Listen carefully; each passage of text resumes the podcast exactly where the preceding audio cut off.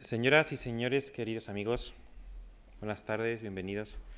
La Fundación Juan Marc tiene la satisfacción de presentar esta exposición que bajo el título Maestros de la Invención de la, colección Edmond de Rothschild del Museo del Louvre reúne un conjunto excepcional de obras maestras sobre papel desde el siglo XV hasta finales del XVIII, procedentes de la colección que el barón Edmund de Rothschild supo reunir a lo largo de su vida y que los herederos del barón donaron en 1935 al Museo del Louvre.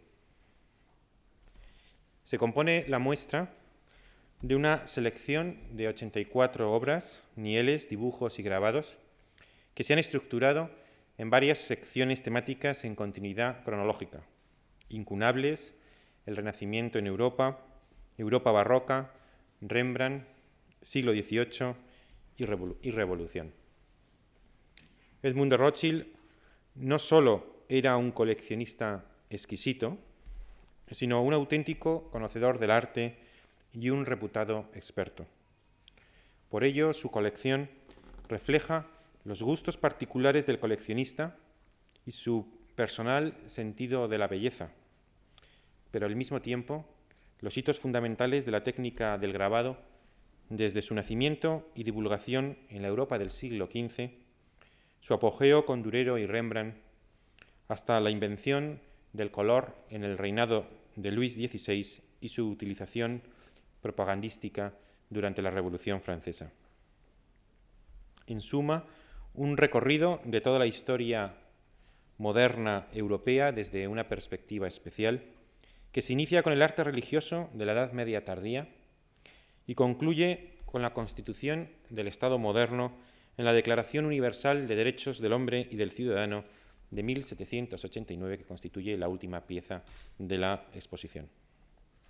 De ahí el título Maestros de la Invención, pues presentamos los momentos fundamentales de la técnica del grabado, las invenciones e innovaciones artísticas más importantes, pero siempre en la representación de obras maestras del género, de auténticos maestros del arte.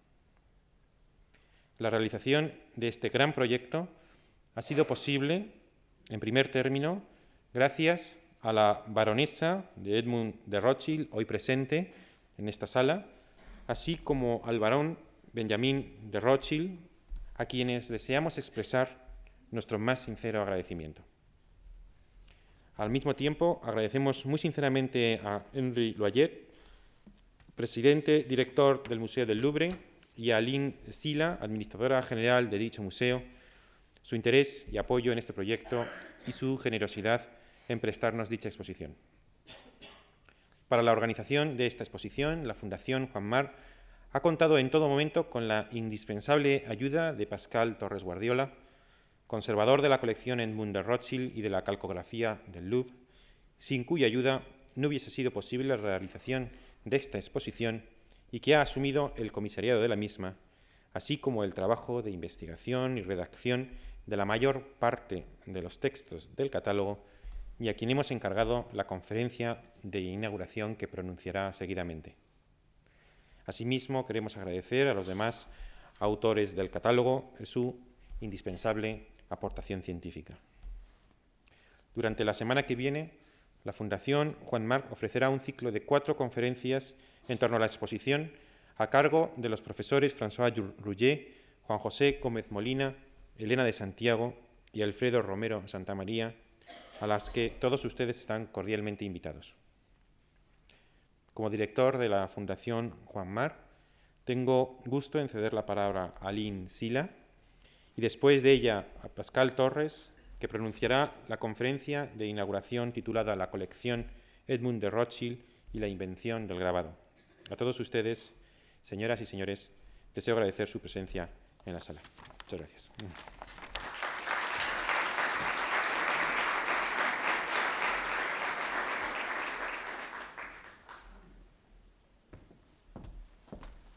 Buenas noches. Estimado señor director, estimada baronesa de Rothschild, estimadas señoras y estimados señores.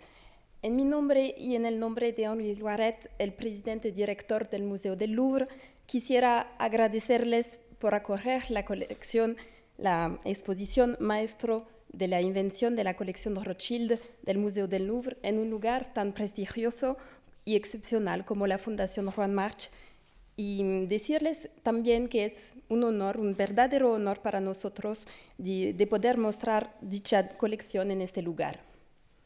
La colección Rothschild es el resultado, al igual que la colección de Juan March, de la pasión y del interés de, de un hombre y más que las maravillosas obras que están presentadas, es el conjunto, el conjunto como elección coherente que el que nos dice algo, el que, que nos interpela. Esta exposición es la expresión de una complicidad artística entre Edmond de Rothschild y la familia March y de un interés compartido por el arte occidental. Espero que el público madrileño y español aprecie y disfrute esta colección tanto por su carácter único como excepcional. El público francés la descubrirá en el Museo del Louvre durante el otoño 2004. Muchísimas gracias y buenas tardes.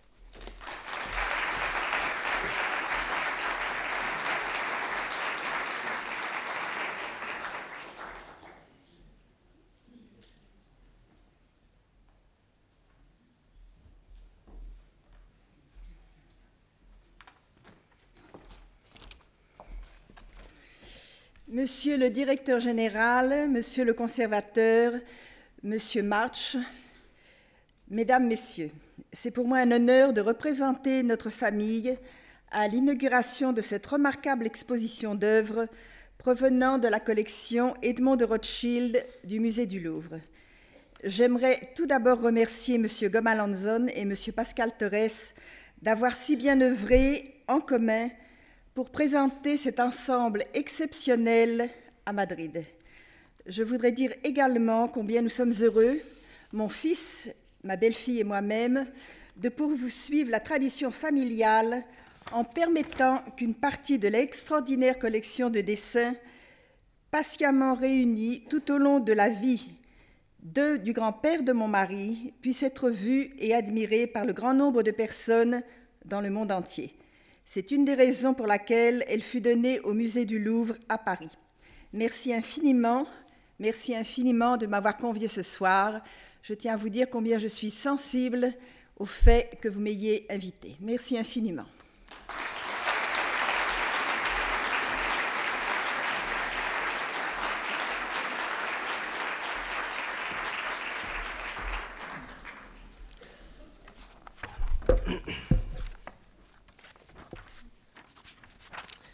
Bueno, muchas gracias por cederme la palabra, Javier, baronesa, Aline Silla. Y vamos a empezar rápidamente porque tenemos que contemplar bastantes obras de arte y también desarrollar unas teorías muy complejas sobre la historia del grabado. Con lo cual, si me permiten, vamos a dar ya la primera diapositiva. Y voy a plantear en, en términos generales lo que es la invención del grabado. Es bastante difícil, es una eh, problemática que, tal como lo decía uno de los historiadores fundamentales, a saber, Firmin Didot, eh, lo voy a leer en francés y luego lo traduciré, nos decía Une histoire de la gravure sur bois est une entreprise hérissée de difficultés, ainsi qu'on peut en juger par les essais qui ont été tentés jusqu'à présent. Una historia del grabado sobre madera es una empresa eh, llena de dificultades, así que se puede juzgar según los ensayos que hasta entonces han sido eh, ensayados. Con lo cual, el grabado sobre madera y el grabado de forma general podemos decir que sigue siendo algo bastante enigmático, lo suficiente, por ejemplo, para desarrollar bastantes contradicciones en el seno de la propia apreciación de la historia del arte. Cabe decir también, en relación con la colección de Rothschild, que Edmond de Rothschild, el barón Edmond de Rothschild, había desarrollado bastantes teorías de historia del arte, de ahí viene el título de la conferencia de, esta noche. Eh, a saber, la colección Edmond de Rothschild y la invención del grabado. Es un título un poco extraño, tal vez eh, unos opinarán que no quiere decir gran cosa. Lo que sí quiere decir es que la colección completa aporta una cierta apreciación de lo que es un acto de nacimiento del arte del grabado, un desarrollo de algunas eh, problemáticas que han sido desarrollándose durante toda la edad humanista, humanista del, del Renacimiento hasta el siglo XVIII, y también se ha constituido esta colección como realmente una empresa teórica, una colección apodíctica, finalmente podríamos decir también. Lo que decía André Blum, precisamente el primer, uh, coleccionista, uh, el primer conservador de la colección de Monde Rothschild, era lo siguiente, eh, que se publicó en el año 1930. Decía, por su profundo conocimiento de todas las cuestiones relativas a la historia del grabado, se pensó en el barón de Rothschild para suceder en 1906 a Henri Bouchot, el antiguo conservador de las estampas de la Biblioteca Nacional, como miembro libre de la Academia de Bellas Artes. En la reseña que ha dedicado a su predecesor, ha tratado de manera muy personal el problema de la invención del grabado y ha aportado originales y novedosas ideas sobre este tema no dejó de profundizar en este asunto y tuvo en varias ocasiones la oportunidad de dar conferencias muy interesantes sobre el mismo, en especial sobre Maso Finiguerra, del cual hablaremos esta noche, y los grabadores de Nieles del 480. A este respecto, presento a sus colegas una selección de estampas de su colección destinadas a apoyar con pruebas las, las teorías que sostenía. Os propondría, primero, para empezar, ver cuatro fotos, ahora diapositivas, de piezas muy especiales grabados que conservamos en la colección Edmond de Rothschild en el Museo del Louvre. La primera que estamos viendo es sencillamente un San Wolfgang, es decir, un incunable silográfico eh, que representa al obispo de Ratisbon, eh, quien fue efectivamente eh, quien vivió en el año 972. Este Wolfgang es un ejemplo precisamente, luego iremos afinando un poco todo lo que vemos para entender la problemática general de lo que es, de lo que son los inicios del grabado. Este, esta pieza, esta obra sobre papel, es pues una obra alemana alemana del primer cuarto del siglo XV se supone, y lo que se puede eh, ella considerar es la manera general con la cual el artista ha mezclado a la vez lo que es la tipografía, la cosa, digamos, eh, de la imprenta, es decir, una línea en relieve que se ve claramente en negro, y luego también unos colores que ha aportado después, una vez la obra impresa sobre la, obra de, sobre la hoja de papel. Hay ya con esta pieza bastantes discusiones que se han desarrollado o ido desarrollando durante todo el siglo XIX. Lo que os acabo de proponer como interpretación de esta pieza es ya histórico y comparte algo muy íntimo a todos esos historiadores del arte del siglo XIX que, quisieron defender más allá de la neutralidad que se debe eh, mirando una obra de arte, un cierto nacionalismo que bien sabemos todos a qué ha conducido. Eso, pues, es una interpretación de Schreiber. A Schreiber le contestó dos años más tarde el señor Bouchot, quien era el conservador general de la Biblioteca Nacional en París, diciendo que en vez de un, santo Wolfgang, pues era Saint Léger de Autun, es decir, un santo borgueñón, que también se representa con la hacha y que por lo tanto este grabado, dado el primitivismo más elevado que había en Borgoña en aquella época, tenía que ser un papel más antiguo. Al final lo que se ha desarrollado sencillamente em, eh, inspectando, investigando el papel mismo con el filigrana y todo eso, es que esta pieza es o constituye una obra maestra de los incunables hilográficos del siglo XV y que proviene de Alemania. Eso lo tenemos que tomar como todo lo que concierne el grabado del siglo XV y del siglo XIV más aún como hipótesis. Y lo importante es intentar edificar algo que sea teórico, una teoría general de este arte tan difícil de la reproducción, del cual conocemos muy pocas cosas, para eh, tener un edificio coherente, pero que esté basado no en en, de marchas o, en teorías nacionalistas, sino sencillamente algo que que dé cuenta únicamente del arte. Por eso os voy a enseñar, siguiendo con esas problemáticas históricas y también filosóficas, si lo miramos bien, esta obra también que está presente en la, exposición que presentamos, que representa a la Pieta. Sabemos que es del maestro de las armas de Colonia. Es decir, que efectivamente es una pieza que proviene de Rin, de hacia Colonia, por eso lo atribuimos al maestro de armas de Colonia. Y eh, se ve aquí claramente bastantes rasgos que son evidentemente eh, góticos y también pre-renacentistas. Esta pieza la, os la enseño ya de entrada para presentar un poco cuál va a ser el discurso que voy a intentar desarrollar esta noche. Esta pieza eh, enseña un momento transitorio en la evolución del grabado, y de la obra sobre papel en general, porque en vez de seguir como el ejemplo de la xilografía de antes, el método de esculpir la madera para producir una imagen, para imprimirla, lo que enseña sencillamente es unos agujeros en blanco, todo lo blanco que se ve aquí corresponde a un hueco, un hueco en una hoja de metal, una hoja de metal que estuvo puesta eh, que, eh, sobre una alma de madera. Es decir, que aquí estábamos, en esta época, segunda mitad del siglo XV, muy cerca de descubrir en Holanda, en las escuelas eh, de la Rin, el método de la talla dulce, es decir, del grabado tal como lo conocemos de un modo más constante desde el siglo XVI. Sigo para enseñaros otro problema que se presenta con esta obra, que es una de las obras maestras de la colección de Monderochil, que representa pocas y escasas pruebas existen en el mundo de dicho combate de dioses marineros de Mantenea.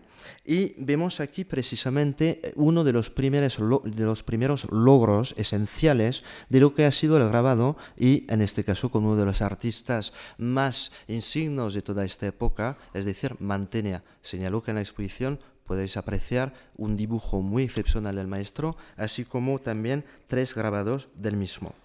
Y para seguir con la problemática general ¿eh? de enseñaros un poco los límites del discurso que vamos a intentar desarrollar esta noche, aquí vienen unas páginas del Apocalipsis Ioannis.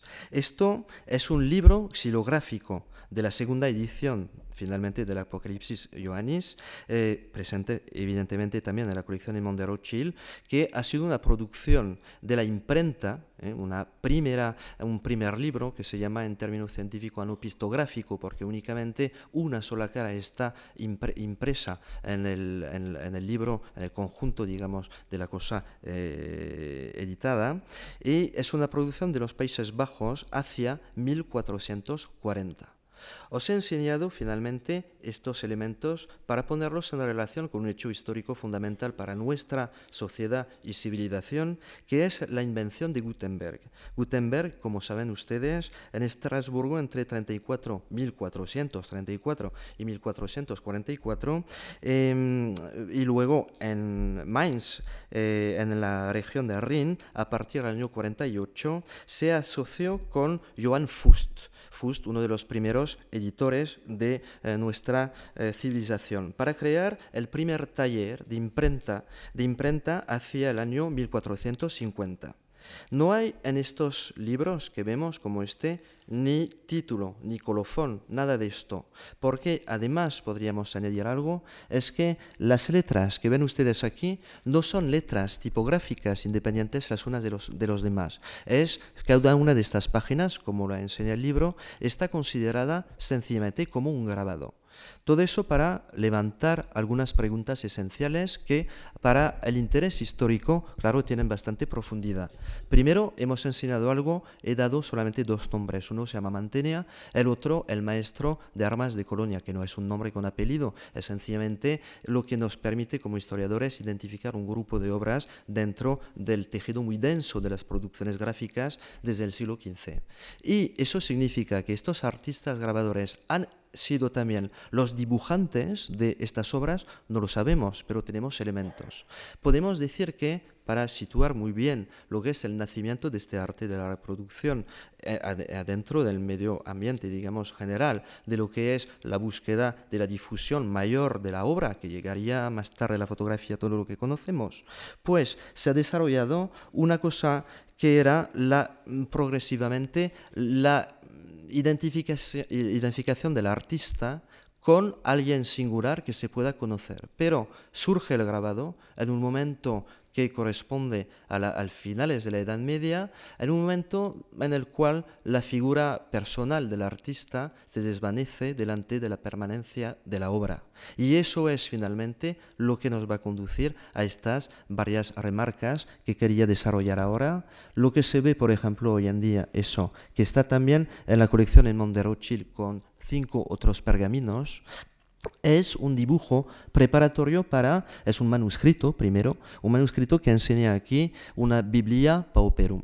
O, el texto que os enseñaba justo antes era el Apocalipsis Ioannis, que son los dos incunables eh, tipográficos que se produjeron en el mundo occidental y en los Países Bajos, tanto como en los primeros talleres de Fust y Gutenberg. Y a partir de ahí se ve que los grabados que os he enseñado retomaban unos arquetipos antiguos, como este papel que es de 1310, digo papel, pero es una equivocación, es un pergamino, es piel, y, eh, asociaban tanto al nivel iconográfico, como esta hoja, como al nivel eh, iconológico, los mismos requisitos que hacían los artistas que hacían iluminaciones sencillamente eh, para los monasterios. Si miramos esto, por ejemplo, para entender un poco la Biblia Pauperum, que es muy importante para entender todo el conjunto de lo que es la lógica de un grabado, sobre todo para los incunables, se ve eso y uno dice, tal vez eh, fallece de unidad. Pues no, la cosa es que enseña Sansón a la derecha, llevándose a la izquierda, eh, a la parte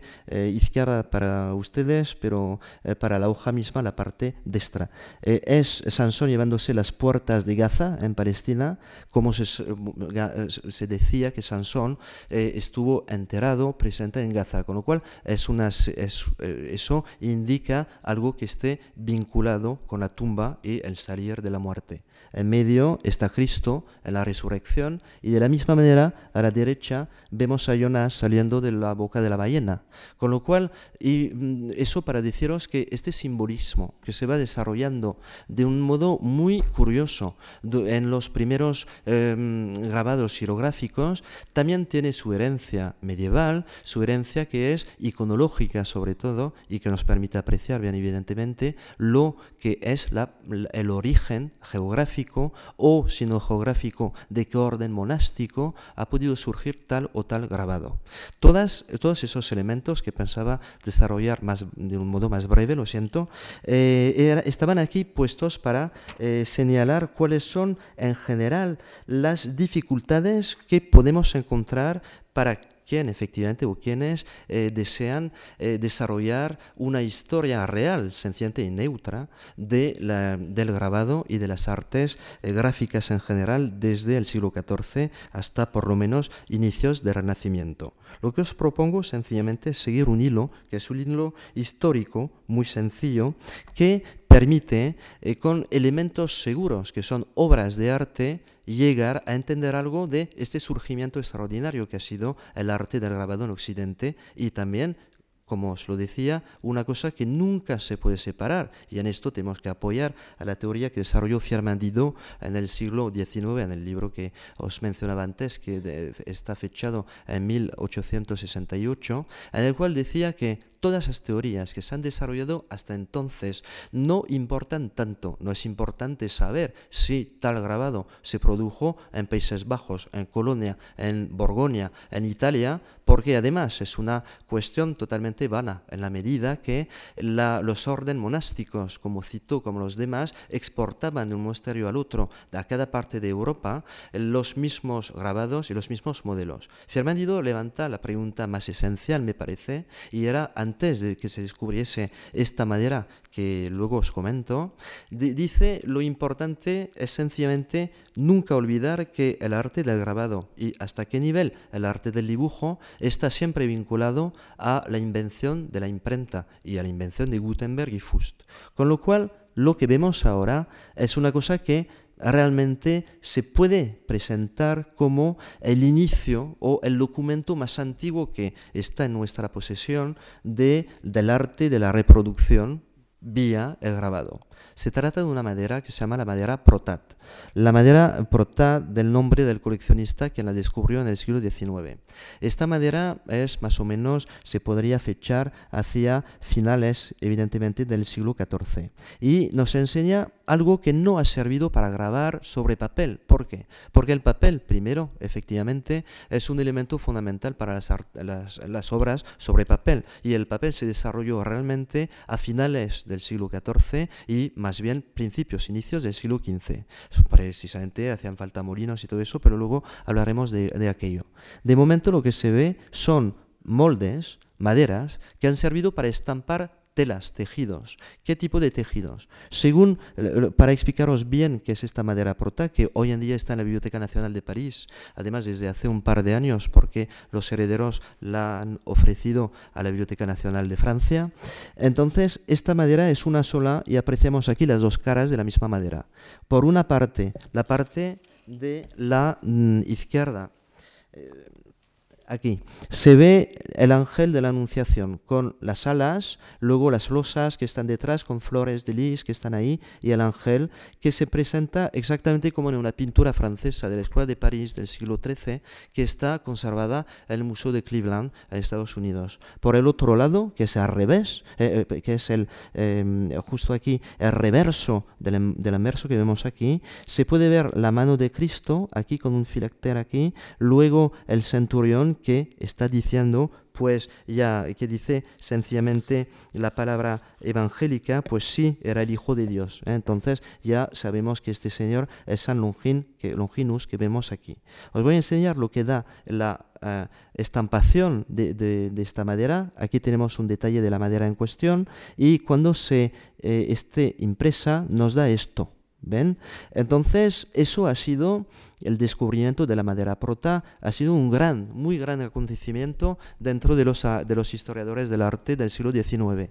Y además de esto, eh, ha servido los intereses nacionalistas, ya saben que después del año 1870 hubo bastantes conflictos entre Francia y Alemania, y han servido los intereses nacionalistas de cada parte de la frontera o del Rin, con lo cual Bouchot defendía eso diciendo todo lo que se presente con este tipo de barbas, es decir, la mayoría de lo que se ha producido entonces, pertenece a la escuela francesa. De la misma manera, Schreiber, Feigl, los alemanes decían no, eso viene de Países Bajos porque es el Gran Ducado de Borgoña y la prueba es que el papel que siempre eh, tiene las uvas típicas de Borgoña en el filigrano demuestran que debido al comercio de Rin, pues estos papeles se han exportado a Alemania y, los papeles resultaron impresos precisamente desde este otro lado de Rin.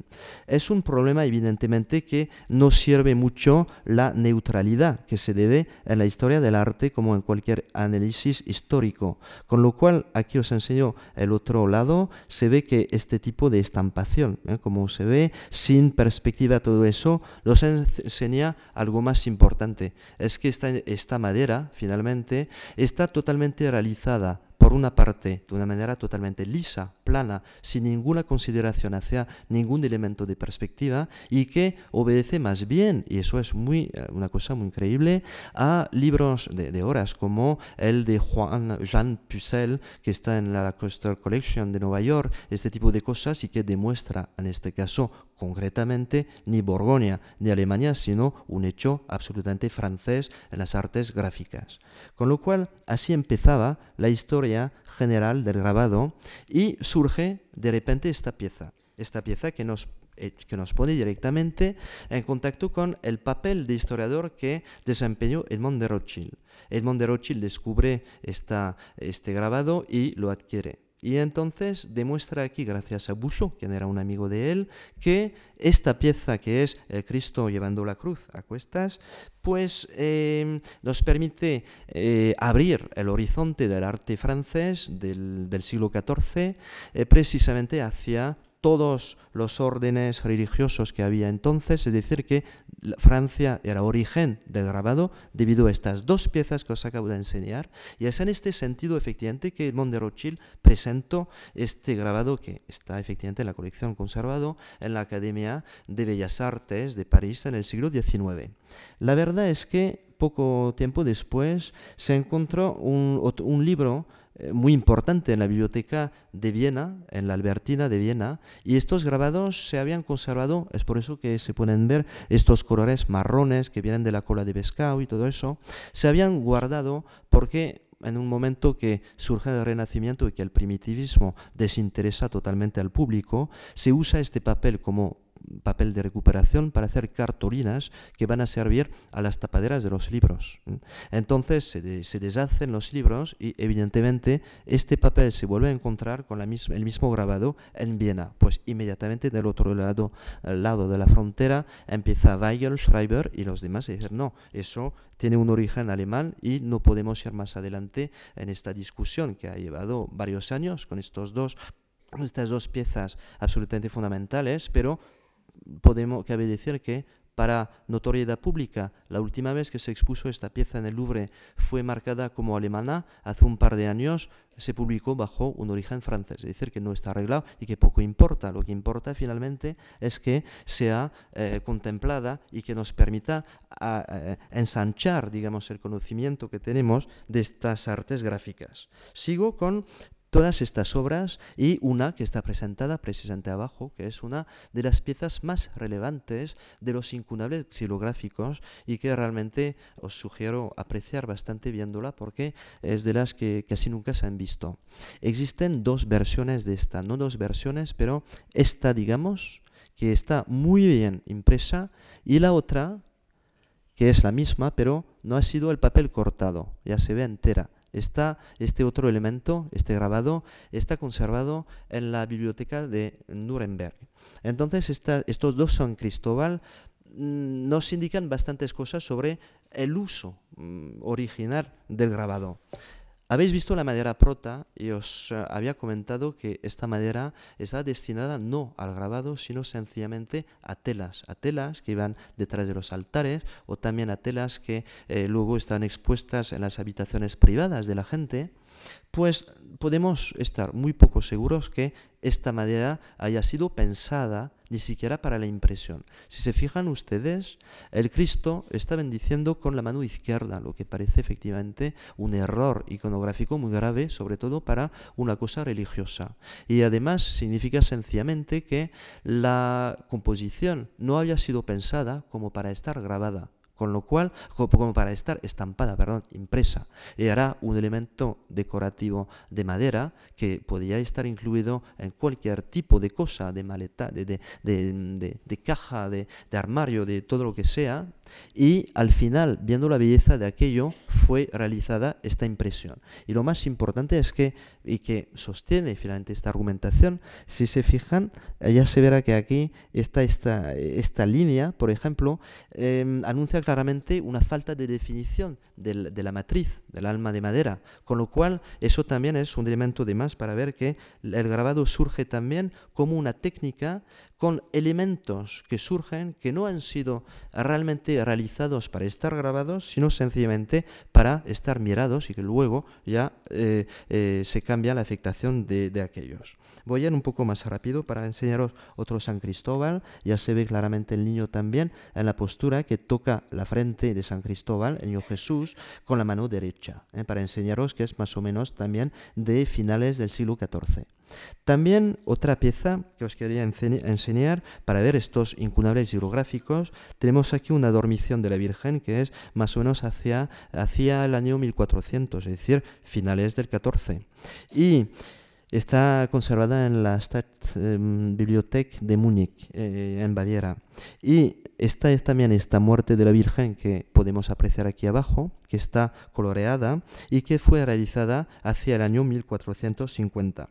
Todo eso se puede comparar evidentemente con el San Cristóbal, muy conocido en la colección en Monterochil también, colorado como este, un papel un poco destrozado, pero un elemento muy importante de, dentro del corpus de los incunables y que sabemos que fue realizado hacia eh, los años 1450-60 en Augsburgo.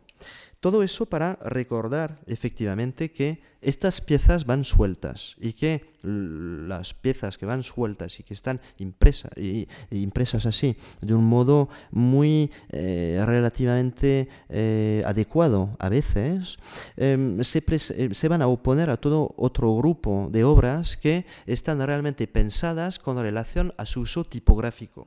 Y aquí es el elemento mayor de razonamiento que nos daba el Firmendido eh, con, por ejemplo, este tipo de piezas. Aquí, si se, ve, si se mira con atención, se puede ver que hay varias escenas en esta Santa Úrsula, eh, la, la, nave de Santa Úrsula. Esta imagen seguramente ha sido arrancada de una composición más ancha, debajo de la cual venía insertado un texto, un texto con caracteres o libres, sueltos o reunidos, que han permitido precisamente eh, componer el texto. Y se ve claramente porque la estructura del papel, de la composición, ven aquí estos eh, soldados, ven aquí también el obispo que retoma la idea, el mito o la leyenda de Santa Úrsula, pues están ahí presentados en la imagen, pero acumulados, agrupados, y se supone que un texto viene para explicar lo que está transcurriendo. De la misma manera, de la misma manera que esta nave Santa Úrsula, ven que aquí tenemos a una Virgen con el niño, se pierde mucho de la calidad finalmente de la grabación, ¿eh? de la, la manera del dibujo mismo que está esculpido en la madera y es normal, porque sencillamente abajo está el texto que viene para rezar, que viene para explicar las cosas y el texto mismo toma la importancia del papel. Y mira, eh, fijaros un poco sobre la fineza, eh, sin embargo, de, del grabado, eso es un detalle del precedente, eh, ya lo vuelvo a, echar atrás, ya se ve, es esta zona que os estoy enseñando. Mm, poco importa finalmente la, poco importan las líneas eh, que quedan en la, madera, lo, lo, que sí resalta es la iconología debido a, las colores, a los colores, a la composición general eh, que, va, eh, que va a estar comentada por el texto que está en la parte inferior de la imagen. Con lo cual, eso está muy cerca de varias grandes composiciones como esta, la Virgen, eh, la Virgen con varios santos y la Virgen con el niño. Todo esto que son imágenes de devoción que se llevaban los peregrinos cuando iban efectivamente a los sitios sagrados de la cristiandad eh, occidental. De la misma manera aquí tenemos esta pieza xilográfica que, quisiera que viéramos con en muchos detalles porque es precisamente una pieza que vale la pena eh, detallar toda la técnica que se ve aquí.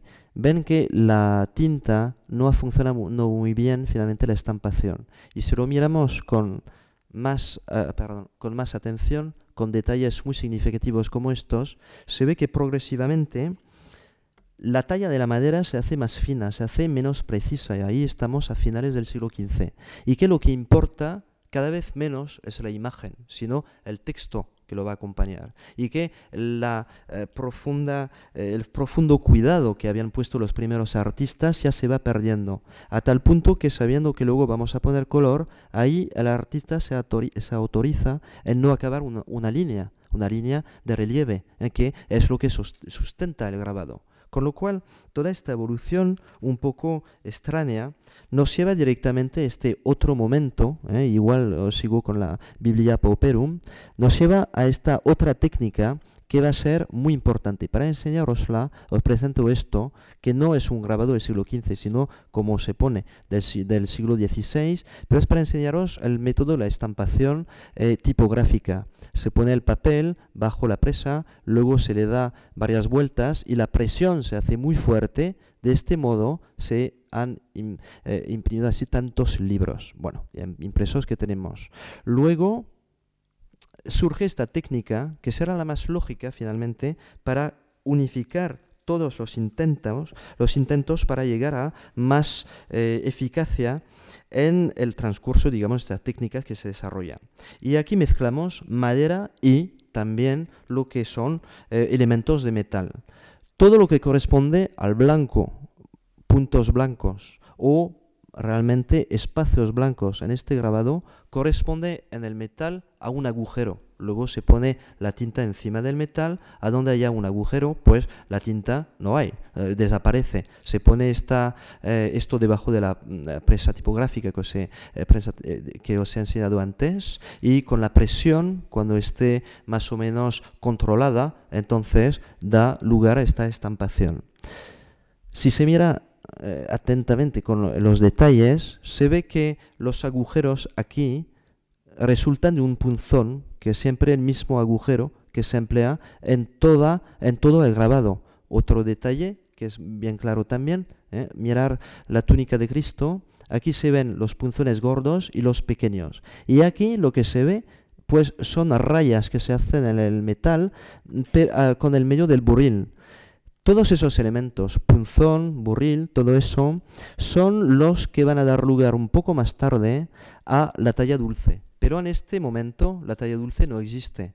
sigue siendo un grabado que es en relieve, pero el metal está utilizado como eh, cosa más sólida que reemplaza la madera.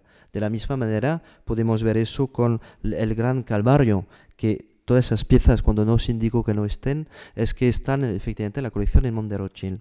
Eh, este, este gran calvario, del cual vamos a ver detalles, se puede imaginar que todo el espacio blanco que está alrededor de Cristo corresponde a una ausencia de metal es que sencillamente corta con tijeras alrededor el metal, una hoja muy fina, y lo deja como reserva, digamos, que corresponde a la reserva del papel.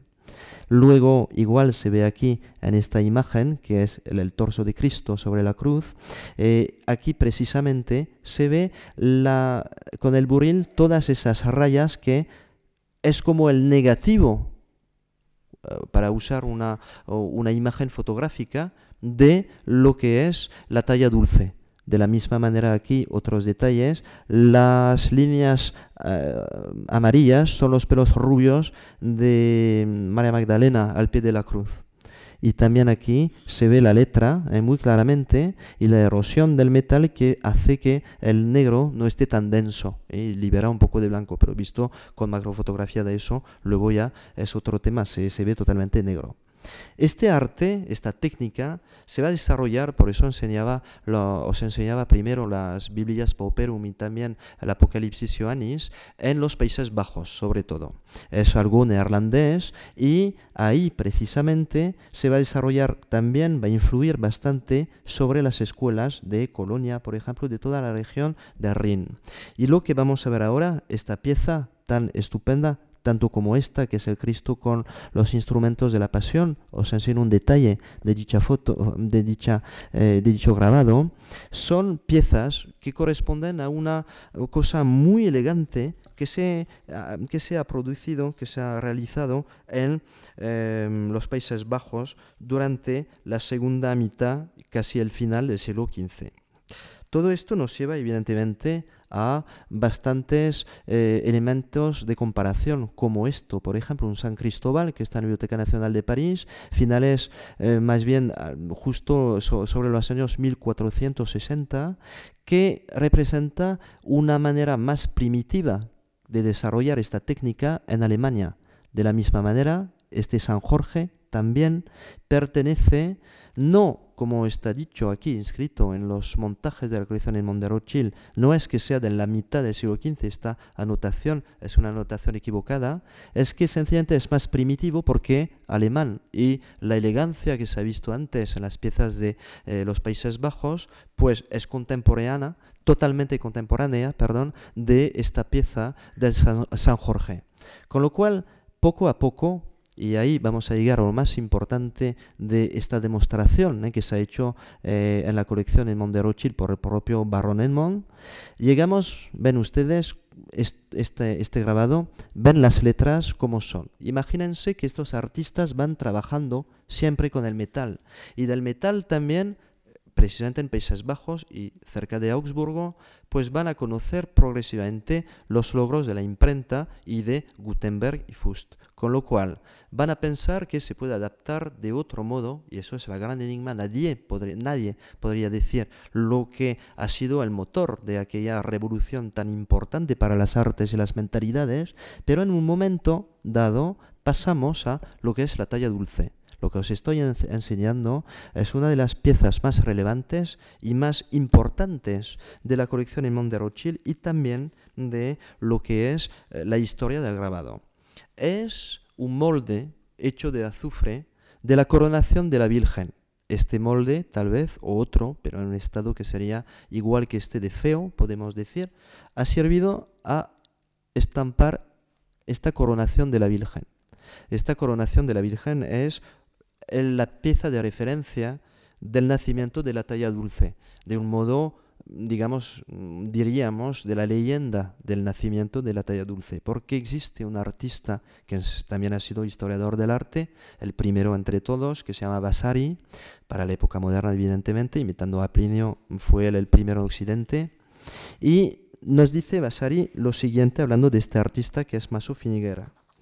Nos dice el florentino Maso Finiguera está en el origen del grabado sobre cobre hacia, hacia 1460 Tomaba una impresión en barro de todas las planchas que cincelaba para anielarlas y las recubría de azufre licuado, obteniendo así una nueva plancha que untaba con negro de, con negro de humo diluido en aceite. De esta forma conseguía una reproducción perfecta de la placa de plata. Después de haberla teñido de negro, tuvo la idea de aplicar una hoja de papel húmedo y prensarla con la ayuda de un cilindro totalmente liso y la hoja no solo parecía impresa, sino también dibujada con pluma. Esto es, en las vidas de Vasari, por Vasari, las vidas de los artistas ilustres, el acto de nacimiento de lo que es el grabado efectivamente en hueco, lo que se llama la talla dulce. Es decir, que este método, este sistema, habría nacido, según Vasari, pero ya sabemos que ha sido una cosa más bien eh, no, lo, no sabemos precisamente cómo ha nacido, porque sabe, pero sí lo que sabemos es que en varios puntos de Europa en el mismo tiempo, la misma época, ha surgido la talla dulce. Y lo que sí es cierto es que en la Florencia, en el siglo XV, está todo muy documentado, porque estamos en pleno renacimiento, y también, más que documentado, hemos guardado, conservado las piezas de arte gracias, entre otras cosas, al mecenazgo de, personas como el, coleccionista Edmond de Rothschild, porque este papel, habría este papel, sino el papel al azufre, habría desaparecido si él no eh, hubiera estado aquí para conocerlo. Entonces, la historia del grabado llega en este momento en el cual se, toma la decisión, pero esta decisión está tomada por orfebres. Durero también es un orfebre, no lo olvidemos, hijo de orfebres, por lo menos. Y está tomada la decisión de pasar a otro tipo de manifestación de la belleza vinculada también al sentido utilitario que tiene la imagen. Y en Florencia tenemos creaciones estupendas, extraordinarias, como este bautismo de Cristo, que después de la coronación de la Virgen, ejemplar único conservado en la Biblioteca Nacional de París, existe este ejemplar único conservado en la colección de Rothschild, que presentamos en la sala eh, de abajo, en la exposición en la Fundación Mar. Aquí vemos el bautismo de Cristo, que es uno de los primeros logros más perfectos de estos nieles. Eh, perteneció a un coleccionista madrileño que se llamaba el Marqués de Salamanca, presente en este barrio, y ha sido vendido con la colección eh, Salamanca. Es, decir, que lo descubrió este Niel, un gran artista español, que es Madrazo, quien había realizado la colección de Salamanca, con lo cual está de vuelta a casa para unos meses. Pero eh, lo que vemos aquí, sobre todo, es una precisión y una pieza que es dentro de las más importantes. ¿Por qué? Porque esto está publicado en el catálogo donde enseñamos la imagen de comparación y todo eso. Eso revela la colaboración de dos artistas mayores que son Porayuolo y también Masu Finiguerra. Y los dos juntos, finalmente, habían montado un taller de nieles. El niel, la técnica del niel, es la que os comentaba justo antes.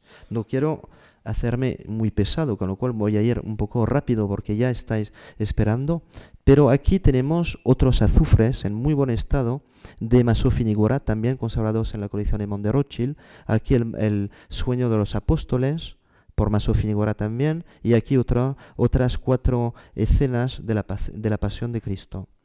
Esto, evidentemente, otra pieza que está presentada en esta exposición, Héctor armado por cuatro eh, mujeres y el maestro de escuela, aquí también, son como em, elementos que deseaba guardar recuerdo más o de las piezas que nielaba, es decir, piezas de orfebrería que luego les tomaba, como dice Vasari, la huella en el papel para guardarlas como testigo, presentarlas a otros clientes y también para difundirlas a veces más allá de las fronteras de Florencia.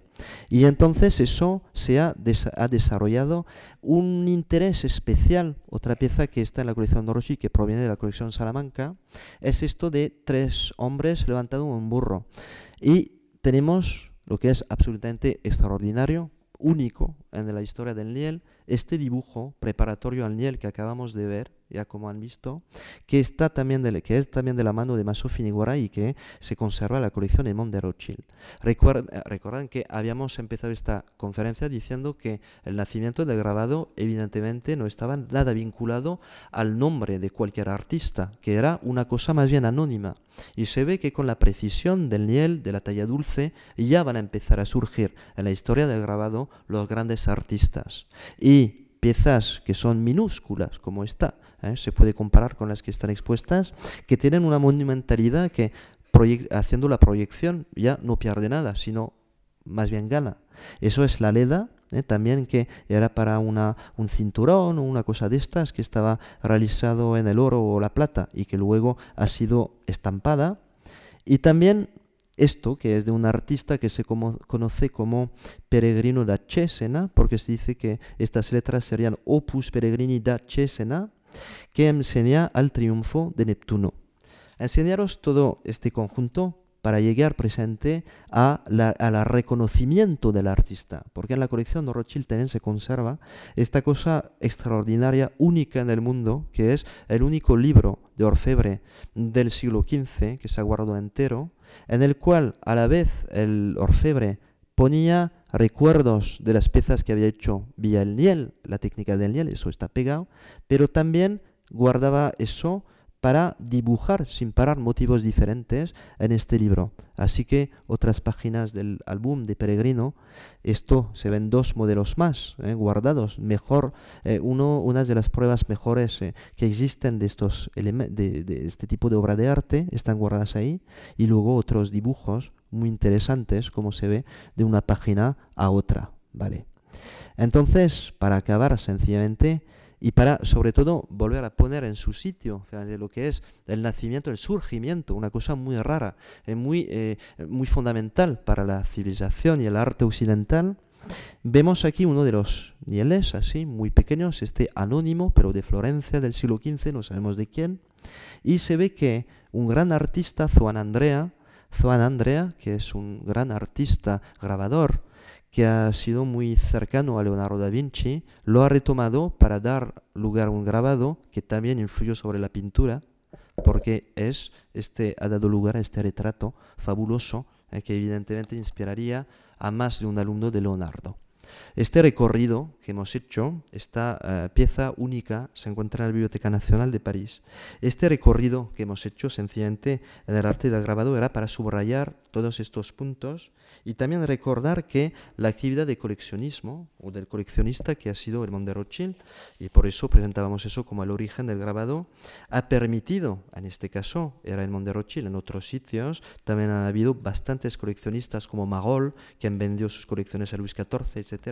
Es debido a la actividad y a la curiosidad de personas que han dedicado su vida a la búsqueda de piezas que son muy especialmente inútiles finalmente, que hemos podido lograr semejante historia de uno de los hitos fundamentales de nuestra civilización que es las artes gráficas. Eh, gracias por su atención.